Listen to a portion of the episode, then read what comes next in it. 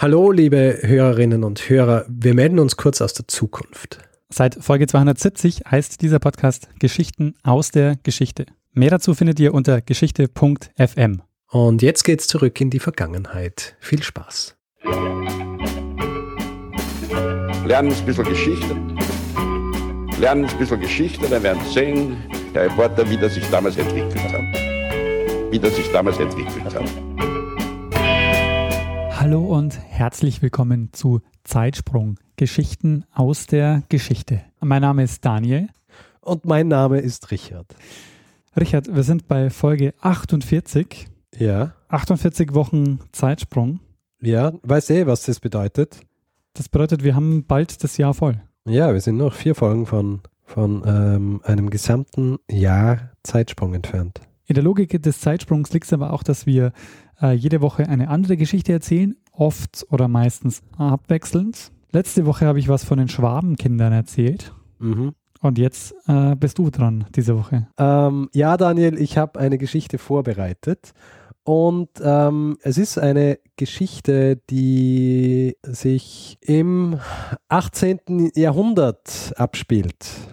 In welchem Gebiet befinden wir uns? Ähm, wir befinden uns äh, in mehreren Gebieten, aber wir befinden uns hauptsächlich auf See. Und zwar werde ich heute etwas erzählen über eine Expedition, die gleichzeitig ein riesengroßer Erfolg und eine riesige Katastrophe war. Es äh, geht Richtung ähm, Amerikas. Ja, es geht Richtung Amerikas. Weißt du was, dann fange ich einfach mal an, äh, äh, über diese Expedition zu sprechen und ähm, du kannst mir irgendwann sagen, ob du weißt, um was es geht. Ja? Sehr gerne. Gut. Ähm, das Setting, habe ich ja schon gesagt, 18. Jahrhundert und zwar spezifisch ist es, ähm, befinden wir uns jetzt äh, im Jahr 1739. Und im Jahr 1739, ähm, und wie wir beide ja wissen und äh, mittlerweile sicher auch viele unserer Zuhörerinnen und Zuhörer, also 18., 19. Jahrhundert, Europa, da wird einfach sehr viel äh, Krieg geführt. Also jeder bekämpft sich. Also sogar so ähm, eben 17., 18., 19. Jahrhundert, da kommt nichts zur Ruhe. Und es ist auch im Jahr 1739 so, dass ein Krieg ausbricht. Und zwar ein Krieg zwischen England und Spanien. Und dieser Krieg heißt interessanterweise uh, The War of Jenkins Ear. Also, The War of Jenkins Ear. Den Namen hat dieser Krieg bekommen von einem abgeschnittenen Ohr eines Kapitäns, und zwar Robert Jenkins. Im Grund ist es ein, ein, ein Kolonialkrieg, ja. Ähm, weil wir wissen zu der Zeit, Kolonialismus, die ähm, Seemächte, die unterschiedlichen, ähm, schicken ihre Schiffe überall hin und ähm, wenn du dich noch erinnern kannst an die, ähm, den Zeitsprung über China und die, ähm, den Opiumkrieg, hängt alles zusammen. Ja? Und äh, lustigerweise werden wir auch im, der, im heutigen Zeitsprung äh, ein paar Verknüpfungen sehen ja? zwischen diesem Zeitsprung über den Opiumkrieg und ähm, dem, was äh, hier passiert. 1739, Krieg bricht aus zwischen England und Spanien und die Kriegsmarine die englische, die britische, also die Royal Navy, beschließt einem gewissen George Anson, der ein Offizier war, sie beschließen ihm einen Auftrag zu geben, mit ähm, sechs Schiffen, also einer kleinen Flotte, an die pazifische Küste Südamerikas zu fahren. Und sein Auftrag lautet eigentlich in erster Linie, dass er spanische Schiffe, sollte er auf sie treffen, zerstören soll. Also ausrauben, zerstören, alle Leute umbringen und äh, im Grunde einfach die Spanier zu ärgern. Das ist sein Auftrag. Was er auch machen soll, äh, also was ihm auch quasi ähm, so nahe gelegt wird, ist, dass er auch so ein paar Städte einnimmt und plündert und ähm, als Hauptaufgabe, wenn man so will, ist, dass er die sogenannte Manila Galeone fangen und entleeren soll. Ja? Du fragst dich jetzt natürlich, Manila Galeone, was soll das sein? Also ich frage mich ja, was die Manila Galeone ist. Ja, die Manila Galeone, ja, das ist äh, dieses Schiff gewesen, das, ähm, das zwischen Manila äh, heutzutage ähm, äh, statt in, in äh, den Philippinen damals äh, die Hauptstadt Neuspaniens und Acapulco Geld und Waren hin und her transportiert hat. Ja. Die, äh, diese Manila-Galeone hat transportiert äh, Silber, das die Spanier ähm, abgebaut haben in den Südamerikas ja, oder in den Amerikas und hat dieses Silber dann nach Manila transportiert und von Manila aus haben sie dann mit den Chinesen gehandelt und haben ihnen dieses Silber gegeben für diverse andere Dinge. Verstehe, das ist also der Geldfluss, äh, den wir da in dieser Folge schon hatten. Also, dass quasi die Europäer sich dadurch finanziert haben, dass sie ähm, in den Kolonien Silber abgebaut haben. Ganz genau. Und ähm, in dieser Manila-Galeone, also wenn sie von Manila Richtung Acapulco gegangen ist, war sie voll mit Waren aller Art, ja, die für den Handel bestimmt waren. Und ähm, wenn sie von Acapulco nach äh, Manila gesegelt ist, war sie voller Silber. Und ähm, der Auftrag dieses George Anson war, dass er mit seiner Flotte dort hinreist und dann schlussendlich äh, es schafft, diese Manila-Galeone ähm, abzufangen und dieses ganze Silber, das dort drauf ist, äh, oder auch Waren ähm, einzusammeln und zurück nach England zu bringen. Und dieser, dieser George Anson hat diesen Auftrag bekommen und ähm, man muss sich das jetzt so vorstellen, ja, der, äh, der George Anson hat den Auftrag erhalten, kriegt fünf Schiffe, also vier davon sind relativ große Kriegsschiffe. Das Hauptschiff ist das Centurion und ähm, dann äh, hat er noch kleinere, die aber also fast so groß sind wie Centurion, und zwar Gloucester und Severn und dann noch ein bisschen kleinere, die Pearl und Wager heißen. Und dann hat er noch ein kleines äh, Schiff, ein sogenanntes Sloop, das nur einen Masten hat und das hieß Trial und dann noch zwei kleine so Versorgungsschiffe. Und ähm, er ist jetzt, er liegt jetzt dort im Hafen und wartet darauf, dass er mit diesen Schiffen ausfahren kann. Und äh, die Schiffe waren aber, äh, haben, noch, ähm, haben noch repariert werden müssen, äh, bevor sie also quasi see, seefähig waren. Und äh, noch wichtiger eigentlich ist, und ähm, das ist ein Hauptproblem damals gewesen für, für, die, äh, für die Marine, dass er nicht genug Personen gehabt hat, die diese Schiffe bemannen können. Ja? Äh, du musst dir das so vorstellen, so ein Kriegsschiff hat etliche Kanonen, ja, zusätzlich zu den Segeln äh, die, und, und allem anderen, was eben gemacht werden muss auf so einem Schiff, hat etliche Kanonen wo, und an jeder Kanone brauchst du ungefähr so 12, 15 Leute, ja, diese bedienen im, im, im Konfliktfall. Und ähm, oft war es so, dass diese Schiffe sowieso schon voll bis oben hin waren mit, äh, mit der Mannschaft und weil diese Schiffe eben so gedrängt waren und weil es so feucht war und so weiter und Krankheiten sich relativ schnell verbreitet haben, hat die äh, quasi die Leitung der Kriegsmarine, die Admiralie, ich weiß nicht, wie man das eigentlich da heißt, Admiralie, die haben dann oft diese Schiffe überbesetzt, ja, weil sie gewusst haben, dass äh, ein, ein, Teil ihrer Mannschaft sowieso wegsterben wird, also haben sie zusätzlich Leute raufgeben. Ja. Was natürlich dann so ein bisschen an, an ein, äh, wie soll ich sagen, äh, Teufelskreis war.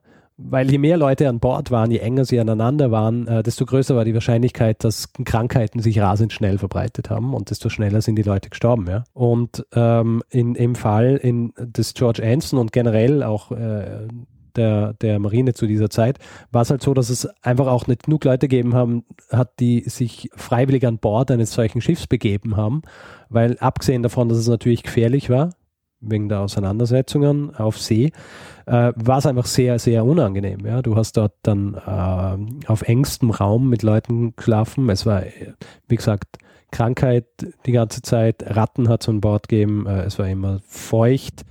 Die Arbeit war quasi äh, Knochenarbeit. Es war nicht besonders attraktiv. Es war nicht wahnsinnig attraktiv und vor allem äh, die, die äh, gern auf See gefahren sind, die sind dann li lieber mit einem Handelsschiff gefahren, weil da war natürlich auch die Wahrscheinlichkeit, dass sie irgendwie mehr Geld machen, viel größer, als wenn sie auf einem Kriegsschiff sind. Aber ich weiß, was sie gemacht haben. Ja, was haben sie gemacht? Sie haben die Leute betrunken gemacht und haben sie dann aufs Schiff gelockt. Richtig. Also äh, auch, ja. Ja. Ähm, sie, die, es hat die sogenannten, äh, den sogenannten Impress-Service gegeben. Ja? Impress im Sinn von quasi pressen auf, also so, dass sie, äh, oder abgekürzt haben sie es auch Press Gangs genannt. Ja? Die sind wirklich äh, in, diesen, in diesen Hafenstädten sind sie, ähm, dann so zu Meert mit, mit Knüppeln und so bewaffnet, sind sie äh, entlang in der Nacht und haben geschaut, wer irgendwie gerade so besoffen aus einem äh, Lokal oder so kommt oder aus dem Pub und ähm, haben ihn entweder überredet, ja, oder sie haben ihn einfach äh, niedergeschlagen, bewusstlos geschlagen und direkt aufs, aufs Schiff gebracht. Und äh, wenn jemand auf so einem Schiff ist und ihm gesagt wird, er ist jetzt im Dienst der äh, Royal Navy und er begibt sich von diesem Schiff, dann desertiert er damit offiziell und äh, könnte mit dem Tode bestraft werden. Das heißt, sie haben, sie haben viele dieser Leute haben sie äh, quasi und das war legal, ja, haben sie so an Bord gebracht. Und äh, das heißt, du musst dir vorstellen, diese Schiffe waren dann äh, voll mit Leuten, die eigentlich gar nicht auf diesem Schiff sein wollten, die vielleicht noch nie auf See waren. Oft war es auch so, dass, äh, keine Ahnung, äh, Ehefrauen nicht gewusst haben, was aus ihren Männern worden ist, weil sie einfach ähm, weil sie einfach irgendwie äh, am Abend niedergeschlagen worden sind und auf ein Schiff gebracht worden sind. Also eine super motivierte Truppe.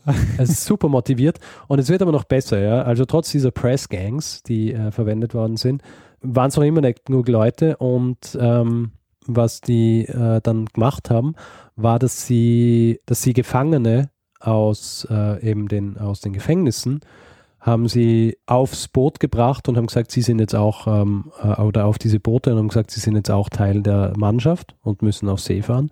Oder um quasi die Zahlen zu erhöhen, also wirklich, dass sie sagen, okay, wir brauchen einfach mehr Leute, haben sie äh, aus Krankenhäusern Kranke an Bord bringen lassen. Ja? Also so oft auch so, die nicht einmal selber an Bord gehen haben können, haben sie an Bord tragen lassen und haben gesagt, ihr seid jetzt Teil dieser, äh, dieser Mannschaft. Äh, ist natürlich für George Anson, äh, der hat es äh, nicht wahnsinnig gut gefunden, weil er natürlich gewusst hat, okay, äh, ein Großteil von denen werden ähm, wahrscheinlich nicht einmal den ersten Monat überleben, aber ja, das war halt so die, die Taktik, um äh, zumindest den Anschein zu erwecken, dass äh, genug Leute zur Verfügung stehen, um diese Boote zu bemannen. Ähm, ich weiß nicht, ob ich das vorher schon gesagt habe, aber diese, diese Kriegsschiffe waren wahnsinnig teuer, ja ähm, die herzustellen. Also jahrelang äh, ist an denen gebaut worden. Tausende äh, Tonnen Holz sind verwendet worden, diese ganzen äh, Kanonen und so weiter. Und wenn sowas nicht bedient werden hat können, dann auf hoher See, dann ist es quasi verloren gewesen. Und, das, äh, und dem wollten sie halt entgegenwirken, dass sie so viele Personen wie möglich auf diese Schiffe gepackt haben. Auf jeden Fall ähm, es hat ewig gedauert, bis äh, endlich genug Leute zur Verfügung stehen, aber im Jahr 1740 war es dann endlich soweit, dass die Schiffe bereit waren und ähm, dass auch äh, genug Personen zur Verfügung gestanden sind und das, äh, dieser George Anson ist dann mit diesen äh, fünf beziehungsweise sieben Schiffen ist er dann ausgelaufen. 2000 Leute äh, hat er insgesamt gehabt ungefähr. Ja, als 2000? 2000. Krass. Auf ja, also es hat ja teilweise Kriegsschiffe gegeben, wo du tausend Leute drauf gehabt hast, ja. Und äh, beziehungsweise die halt auch wirklich eine Mannschaft von tausend Leuten gebraucht haben, wo sie dann nochmal 200 draufgepackt haben, um sicherzugehen, dass äh, auch genug Leute dort sind. Ja, und ähm, Sie, sie sind dann ausgelaufen und äh, was ganz interessant ist, sie sind so lang in diesem Hafen gewesen, dass ähm, über, ähm, über unterschiedliche Wege, Spione etc., die, die Spanier Wind davon bekommen haben, dass diese Flotte auslaufen wird und die Spanier haben dann gleich ihre eigene Flotte ähm, auch zusammengestellt, ja, unter einem gewissen Admiral Don José Pizarro. Äh, der hat auch ähm, vier oder fünf Schiffe hat er, hat er dann befehligt, die dann äh, den Auftrag gehabt haben, diese Flotte zu verfolgen, ja, und die, diese Pläne zu vereiteln.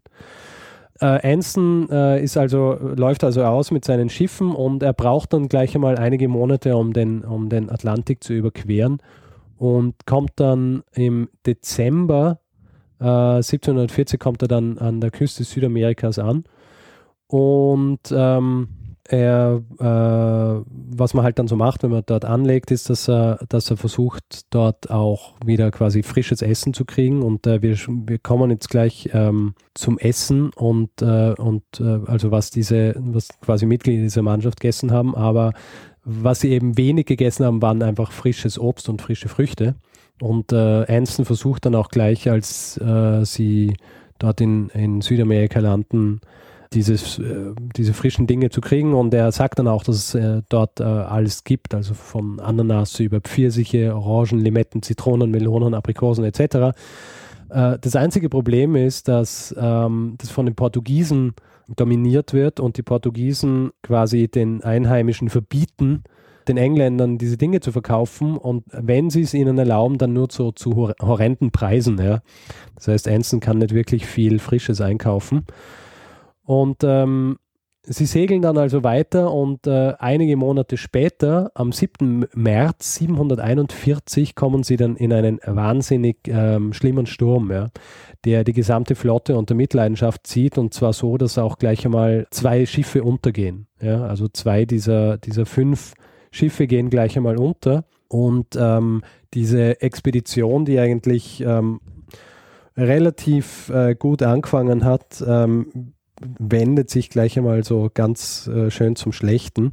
Und ähm, also diese, sie, sie treiben dann mehr oder weniger mit diesen halb kaputten Schiffen einige Monate lang an See, bis sie dann schlussendlich ähm, einen sogenannten Juan Fernandez, äh, an der Juan Fernandez Insel anlegen, um dort sich wieder äh, quasi zu sammeln, äh, gehen dort an Land und bauen dort Lager auf und ähm, haben zu dem Zeitpunkt schon ein wahnsinnig großes Problem, denn die gesammelte Mannschaft, abgesehen davon, dass Sturm und so weiter war, ist äh, schon arg dezimiert durch unterschiedliche Krankheiten, die sowieso an Ort, äh, an, an äh, also so Sachen wie Typhus und Gelbfieber und so weiter, die grassieren auf Schiffen und durch die eine Krankheit, um die es eigentlich in dieser Geschichte geht. Um Skorbut. Ja, um Skorbut. Das war quasi eine große Einleitung. ähm, es geht um Skorbut und Skorbut hat zu diesem Zeitpunkt ähm, die Mannschaft schon, schon so dezimiert. Also als sie in äh, äh, Juan Fernandez an, der, an dieser Insel anlegen, ja, sind sowieso nur noch 1200 Personen von diesen 2000 übrig. Der Rest ist entweder im Sturm umgekommen oder durch Skorbut. Und äh, sie legen dann dort an und versuchen über wieder äh, zu Kräften zu kommen. Aber in diesem Zeitraum, äh, in dem sie dort sind, also äh, einige Monate, versterben von diesen 1200 schon wieder so viele, dass dann äh, schlussendlich nur noch ungefähr 350 übrig sind. Ah, und das ja? sind überhaupt gar nicht mehr genug wahrscheinlich, um die Schiffe zu fahren, oder? ja, dazu kommen wir später. So. Denn jetzt wird es Zeit, dass wir einen kleinen Exkurs machen, nämlich über Skorbut. Diese Krankheit, die ähm, einen Großteil dieser Mannschaft dahin gerafft hat. Und ähm, diese Expedition von äh, George Anson ist ähm, wahrscheinlich die am besten belegte katastrophale Expedition was ähm, medizinische äh, Gründe angeht. Deswegen habe ich sie als Beispiel genommen. Aber Skorbut ist im Grund der große Todbringer auf See gewesen. Ja, seit, also während diesem gesamten ähm, Age of Sail, wie man diese, ähm, diesen Zeitraum nennen kann, ab äh, 16. Jahrhundert bis, sagen wir so, Mitte, Mitte 19. Jahrhundert. Und ähm, in diesem Zeitraum, und es wird relativ konservativ von, von äh, Historikern geschätzt, sind ungefähr zwei Millionen äh, Seeleute äh, von Skorbut dahingerafft worden. Ja? Also mehr als äh, alle anderen Dinge, die einem auf See passieren können, äh, zusammen. Ja? Also Schlachten, äh, Sturm, Schiffbruch etc. Und du fragst dich jetzt natürlich, Skorbut, ähm, was ist eigentlich Skorbut? Ja, das stimmt allerdings, weil ich weiß nur, dass bei Skorbut fallen einem halt die Zähne aus und so. Mhm. Also wir, wir gehen ein bisschen durch die, äh, durch die Symptome von Skorbut und dann erkläre ich dir genau, was Skorbut wirklich ist. Ja. Ja. Also unterschiedliche ähm, Symptome sind eben, was, wie du angesprochen hast, die losen Zähne, dann äh, Verwesungsgeruch aus dem Munde, Lethargie, äh, physische Schwäche, also echte, so wirkliche Schwäche, also quasi die geistige und die physische Schwäche. Und dann auch so lustige Sachen wie äh, Knochen, die mal gebrochen waren und dann wieder geheilt, also zusammengewachsen sind, brechen wieder auseinander. Mhm. Oder Wunden, die schon mal verheilt waren, öffnen sich wieder. Und schlussendlich ähm, eine mehr oder weniger Auflösung des Körpers. Und äh, der Grund ist folgender. Und zwar ist es ähm, wie du wahrscheinlich weißt, ein, ein äh, Vitamin C-Mangel, also Ascorbinsäure. Ja. Ja.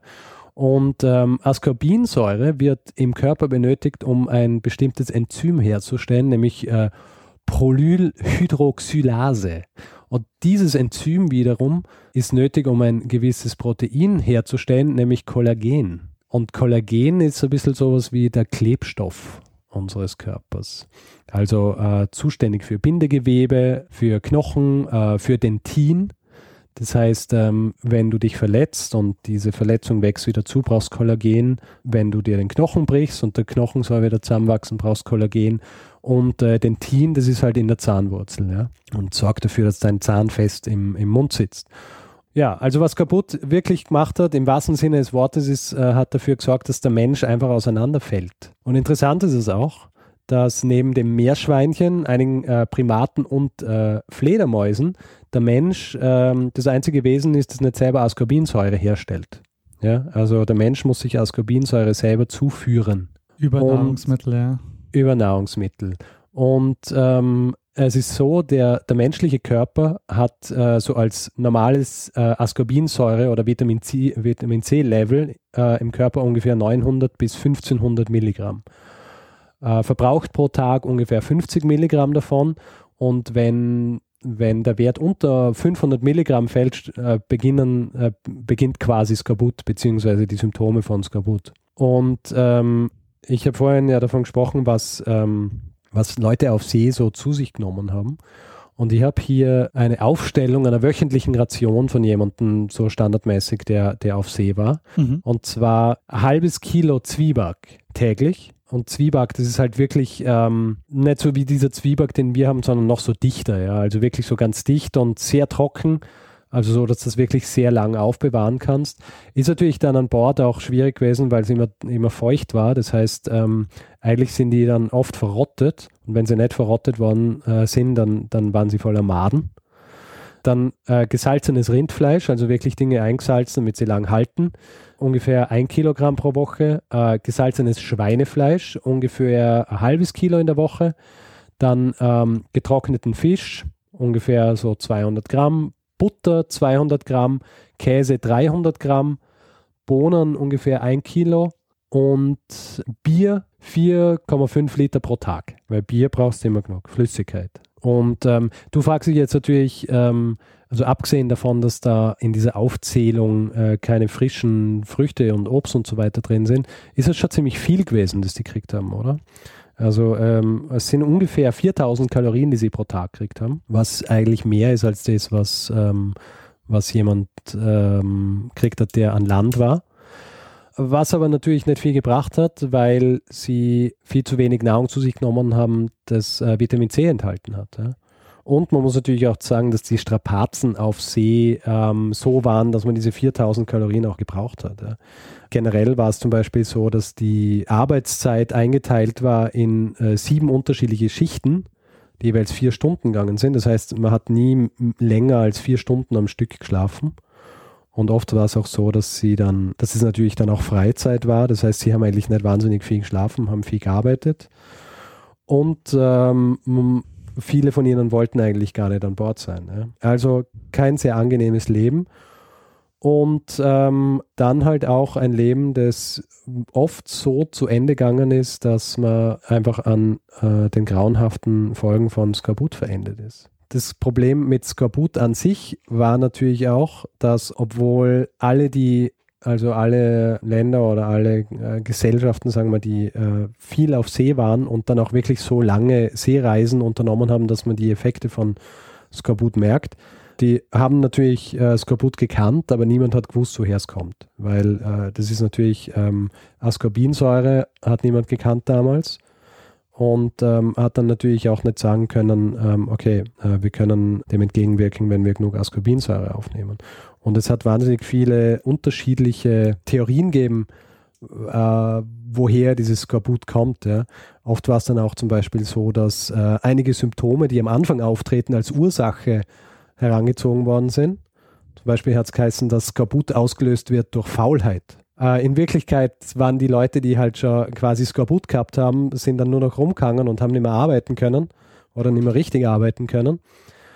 Und äh, war nicht der Auslöser. Und äh, manche, manche äh, Kapitäne haben dann zum Beispiel, weil sie gedacht haben, ja, die Faulheit ist der Auslöser, haben sie die, die dann schon so schwach herumgelegen sind, haben sie extra hart arbeiten lassen, weil sie gedacht haben, es kuriert Skorbut. Äh, ich würde sagen, wir kehren nochmal zurück zu, zu Anson und äh, seiner etwas misslichen Lage in der er sich befindet. Also wir erinnern uns, er ist auf dieser Insel und äh, von diesen 1200 äh, Mitgliedern seiner Mannschaft sind jetzt äh, nur noch 335 am Leben. Allerdings äh, sind die jetzt frei von Skorbut, weil sie auf dieser Insel äh, frisches, frische Früchte und frisches Obst und so weiter äh, gefunden haben, also Gemüse und so weiter. Und ähm, sie sind aber auch so ein bisschen in Panik, weil, falls du dich erinnern kannst, die spanische Flotte äh, ist ja auch ausgelaufen, um ihnen ihr, ihr Ding zu versauen. Ja. Nur ist es so, dass die Spanier in den gleichen Sturm kommen sind wie sie und auch unter ähm, Skorbut gelitten haben. Ja. Allerdings ist es so, dass natürlich Ensign seinen Auftrag nicht vergessen hat. Ja.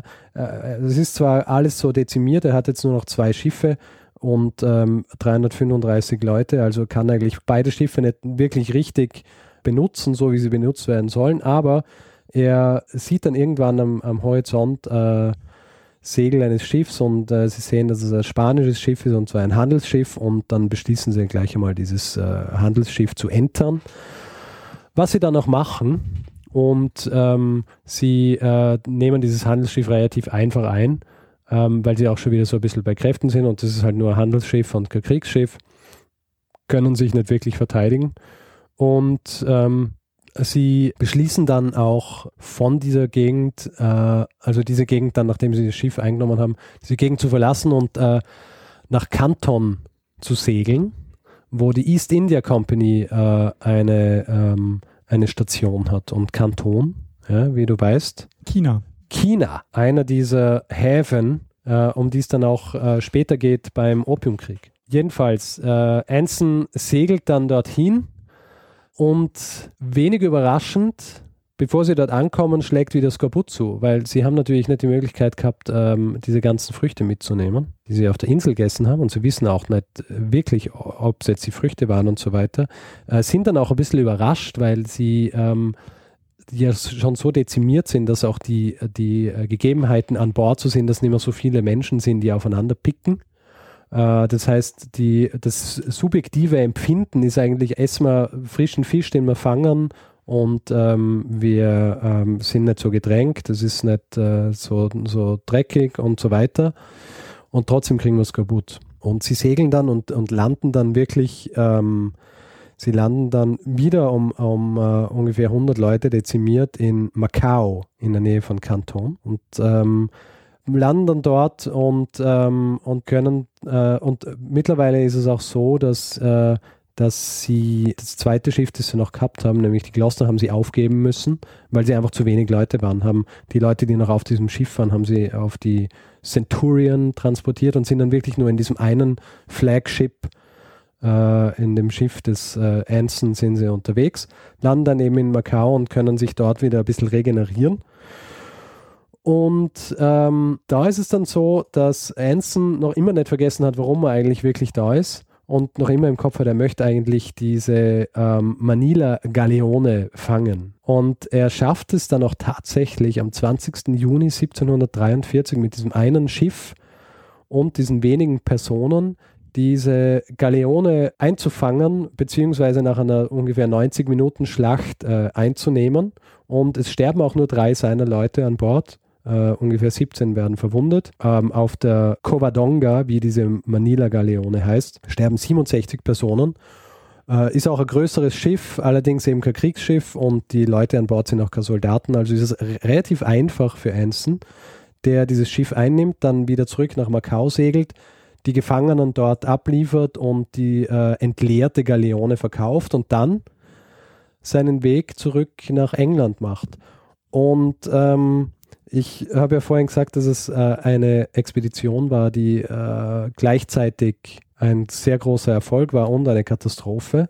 Die Katastrophe ist natürlich, dass äh, von diesen 2000 Personen, mit denen er losgesegelt ist, eben noch ungefähr 200 Personen zurückkehren. Und ähm, der große Erfolg ist, dass alle, die mitgekommen sind, wahnsinnig reich werden, weil der Inhalt dieser Galeone wird natürlich unter ihnen aufgeteilt. Den größten Teil kriegt natürlich Anson, der sehr reich wird. Und ähm, ja, als sie dann in England ankommen, äh, gibt es eine große Parade und 32 voll beladene Wagen werden quasi in dieser Parade durch die Straßen gezogen, äh, wo diese ganzen Schätze drin sind, die sie ähm, aus dieser Galeone gezogen haben. Und ähm, ja, ist im Grunde die, äh, die größte, die größte Skorbut-Katastrophe. Also medizinisch gesehen ist es eine große Katastrophe. Und äh, jetzt ist natürlich die Frage, was ist dann gegen Skorbut gemacht worden? Und ähm, es ist aber so, dass äh, das ja überall passiert ist. Also zum Beispiel bei den Spaniern ist ja auch passiert. Also bei allen, die irgendwie länger auf See waren, ist es passiert. Und alle waren so auf der Suche nach einer Lösung für dieses Problem. Und man muss natürlich auch bedenken, dass zu, diesem, zu dieser Zeit, wie vorhin schon angesprochen, ist einfach ständig Krieg geführt worden und auch viel auf See. Und ähm, quasi dieses Land, das das Skorbut-Problem löst, ist eigentlich das Land, das einen wahnsinnigen Vorteil hat. Ja. Es ist dann so, dass natürlich, ähm, weil eben dieser, dieser Vorteil dann äh, so ein großer wäre für das jeweilige Land, äh, wird natürlich viel geforscht und versucht, drauf, äh, quasi äh, Gründe zu finden, woher Skorbut kommt und wie man es lösen kann. Und es äh, tritt dann äh, ein gewisser James Lind auf den Plan. Lind war selber ein war ein Arzt und hat angefangen quasi seine, seine aktive Arztkarriere als ähm, Assistent eines äh, Schiffsarztes und ähm, hat dort quasi erste Erfahrungen gesammelt und ist dann quasi bekannt worden mit einer Art, mit quasi der ersten klinischen Studie über Skorbut, die er auf äh, das Salisbury, äh, eben am Schiff namens Salisbury durchgeführt hat, mit Seeleuten, die an Skorbut gelitten haben. Und er hat einfach unterschiedliche, ähm, er hat immer zwei Leute genommen, die Skorbut gehabt haben und hat ihnen unterschiedliche Dinge zu essen gegeben und hat dann geschaut, ähm, was besser wird. Also hat ihnen keine Ahnung, zum Beispiel entweder nur Fleisch oder hat ihnen äh, gesagt, sie müssen Salzwasser trinken ähm, oder zum Beispiel Zitronensaft, ja. Und hat dann in dieser klinischen Studie hat er eigentlich gesehen, dass das, was ähm, wirklich geholfen hat, Zitronensaft war. Ja? Und hat im Grund äh, damals schon ähm, die Lösung für das Kaputtproblem gehabt. Und das Interessante ist, dass ähm, schon 150 Jahre vorher ungefähr die, der Zitronensaft auch schon eine Lösung für das Skorbut-Problem war, aber das ist dann so ein bisschen vergessen worden, ja? dass äh, Zitronensaft ähm, helfen kann, äh, also gegen die, gegen die Effekte von Skorbut. Und es hat dann sehr lang gedauert, bis, das, bis diese Lösung anerkannt worden ist, dass äh, in Wirklichkeit ähm, also nur sinnvoll ist, wenn man Zitronensaft mitgibt und jeder und äh, jeder Seemann regelmäßig Zitronensaft zu sich nimmt. Und ähm, Natürlich hat es auch andere Dinge gegeben, die ähm, Ascorbinsäure enthalten, zum Beispiel Sauerkraut, aber Sauerkraut auch in so einer, also in so einer Menge, dass wenn man schon einmal quasi Anzeichen von Skorbut gehabt hat, hat man hat man nicht genug Sauerkraut essen können, um diese Effekte rückgängig zu machen. Das heißt, es hätte präventiv funktioniert. Äh, es ist dann interessant, also dieser James Lind hat dann, ähm, hat dann ein, äh, quasi äh, ein Paper veröffentlicht über Skorbut, wo er eben schreibt, dass Zitronensaft hilft.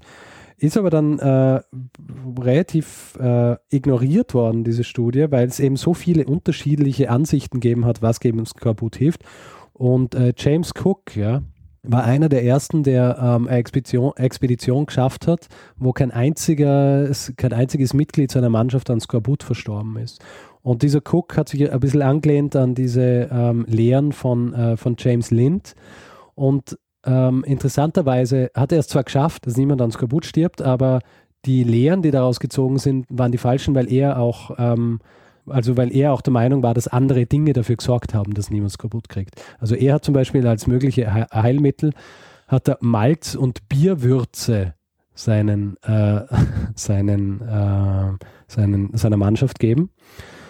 Und auch so eine Art äh, zusammengekochte Zitronen, das ist auch so eine Idee vom Lind, äh, vom James Lind war, dass man so diese äh, Zitronen zusammenkocht und das dann so essen kann und das auch hilft, was aber halt nicht wirklich hilft, weil durch diesen Kochvorgang schon die ganze Ascorbinsäure eigentlich rausgekocht wird. Und in Wirklichkeit war es halt so, dass James Cook ähm, einfach regelmäßig frisches Obst und Gemüse an Bord holen hat lassen und seine Mannschaft gefüttert hat und deswegen niemand ähm, an, an, ähm, an Skorbut gestorben ist.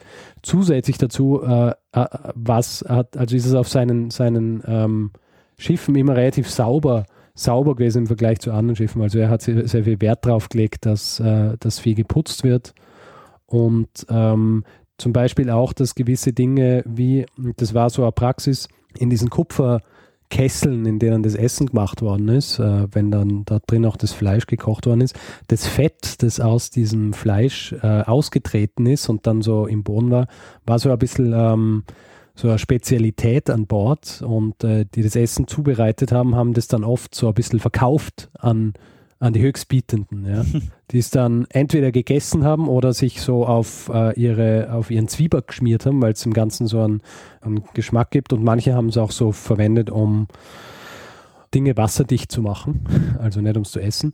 Das Problem da war allerdings, dass durch diesen Vorgang, diesen, äh, diesen Kochvorgang, sich äh, auch Kupfer abgelöst hat und äh, wenn es dann konsumiert worden ist, hat es noch einen zusätzlichen Effekt gehabt, um also einen Ascorbinsäure tötenden Effekt. Ja? Das heißt, ähm, und, äh, und James Cook hat verboten, dass dieses Fett aus diesen Töpfen konsumiert wird. Was wahrscheinlich auch dafür gesorgt hat, dass äh, weniger Leute an äh, Skorbut draufgegangen sind. Aber es war quasi Zufall, weil er das äh, selber gar nicht wusste. Also, ja, es war ja. Zufall. Und es hat dann, ab da hat es dann auch noch einige Jahre gedauert, bis äh, wirklich ankommen ist, auch so in der Verwaltung, dass äh, Zitronensaft eigentlich äh, die ideale Lösung ist äh, fürs äh, Skorbut-Problem. Und es war dann, ähm, es ist dann erst eben so, wirklich so gegen, ganz gegen Ende des 18. Jahrhunderts, ähm, ist dann wirklich so gewesen, dass sich durchgesetzt hat, dass die Seeleute ähm, zusätzlich, zusätzlich, zu ihren Rationen auch äh, Zitronensaft kriegen. Jetzt ja. arg, ne? weil ähm, eigentlich äh, könnte man sich denken, das hätten sie auch schon ein paar Jahrhunderte vorher machen können, weil Zitronensaft ist jetzt nicht so. Ähm, ja, es ist halt, es ist halt von den vielen Dingen, die man konsumieren kann, äh, ist es ähm, halt schon relativ speziell, gell? Ja, speziell, aber jetzt in der, in der Herstellung jetzt nichts, wo, du erstmal eine Industrialisierung brauchst, dass du das äh, auch den Leuten mitgeben kannst. Mhm. Aber interessant, äh, dass du das auch ansprichst, äh, weil du kennst vielleicht als amerikanophiler Mensch, ja, den Ausdruck, den, ähm, den Amerikaner für Briten gehabt haben früher. Äh, nee. Limeys. Nee, sagt mir nichts. Limeys. So, yeah, he's a limey ja, haben die, haben die Amis gesagt. Ja. Und dieses Limey ist äh, zurückzuführen auf Limetten. Und es ist deswegen, es ist so, während der Napoleonischen Kriege, also dann so ähm, Ende, Ende 18., Anfang 19. Jahrhundert, sind die Briten die zu dem Zeitpunkt dann schon äh, Zitronensaft äh, quasi regelmäßig konsumiert haben, sind sie umgestiegen auf äh, Limetten statt Zitronen. Und zwar, weil äh, Spanien eine Allianz mit Frankreich hatte. Damit war es schwieriger für die, ähm, für die Engländer an Zitronen zu kommen. Also haben sie äh, Limetten aus äh, Kolonien, die sie, ähm, die sie beherrscht haben, äh, importiert und daraus diesen Saft gemacht und waren auch der Meinung, dass es besser als Zitronen geeignet äh, ist, also dass sie besser als Zitronen geeignet sind, weil sie säurer, also saurer sind als Zitronen. Was allerdings ein Irrglaube war und ähm, Limetten eigentlich un ungefähr nur halb so viel Ascorbinsäure enthalten wie Zitronen. Und dieser, dieser Limettensaft, den sie gereicht haben, der dann auch noch, der ist dann noch bearbeitet worden, ist dann auch Licht ausgesetzt worden und hat dann eigentlich fast jegliche Wirkung verloren. Das heißt, da haben sie dann wieder Skorbut bekommen. Da haben sie, da, da haben sie, also jetzt sind sie ganz, ganz knapp wieder an der, an der Katastrophe vorbeigeschrammt. Ja. Ich meine, man muss dazu sagen, es hat sich dann halt relativ schnell, ähm, ist halt dann so, dass äh, die Dampfschifffahrt sich entwickelt und äh, dann haben wir auch äh, dieses Problem so nimmer, weil natürlich die Reisegeschwindigkeit dann wieder andere ist als die, als die Reisegeschwindigkeit mit den, mit den Segelbooten. Ja, ja klar. Aber ja, das war die, äh, eine, eine kurze Geschichte äh, des Skorbut. Aufstieg und Fall des Skorbuts. Ja, und in, in Verbindung mit äh, der Expedition, äh, die. Natürlich, eben die Expedition Aufhänger, ja. Also die halt wirklich eine sehr interessante Expedition ist, weil sie diese, weil sie eigentlich, als er dann zurückgekehrt ist, als großer Erfolg gefeiert worden ist wenn da nicht dieses, äh, dieser kleine Wermutstropfen der ungefähr 1800 toten Seeleute wäre. Ähm, ja, Richard, vielen Dank für diese sehr spannende Geschichte. Ja, sehr gern. Sehr viel gelernt über ähm, Krankheiten und über die Seefahrt. Sollen wir, sollen wir den äh, Sack zumachen? Ja, machen wir einen Sack zu und machen wir einen Feedback-Block. Sehr gut. Äh, Feedback. Äh, wer gern zu dieser oder anderen Folgen Feedback geben will, kann dies gerne tun. Entweder direkt auf unserer Seite zeitsprung.fm unter jeder Episode oder auch via E-Mail feedback at zeitsprung.fm. Natürlich sind wir auch im Social Web vertreten, zum Beispiel Facebook, facebook.com slash zeitsprung.fm oder auch individuell auf Twitter, wo der Daniel at Mestzner ist und ich at Stormgrass. Ja, es gibt auch die Möglichkeit ähm, zu spenden und uns finanziell zu unterstützen. Wir haben einen PayPal und einen Flatter-Button auf der Seite. Ja. Da freuen wir uns, wenn uns jemand was in den Hut wirft. Ja, cool. Ähm, in dem Fall würde ich sagen, machen wir, äh, machen wir Schluss für heute und äh, über, überlassen das Wort dem einen. Bruno Kreisky. Lernen ein bisschen Geschichte. Lernen ein bisschen Geschichte, dann werden Sie sehen, Herr Reporter, wie das sich damals entwickelt hat. Wie das sich damals entwickelt hat. Du hast eine knalle Geschichte angekündigt. das ist off the record, Daniel, ja? Ach so. Du darfst es nicht einfließen lassen in die Aufnahme.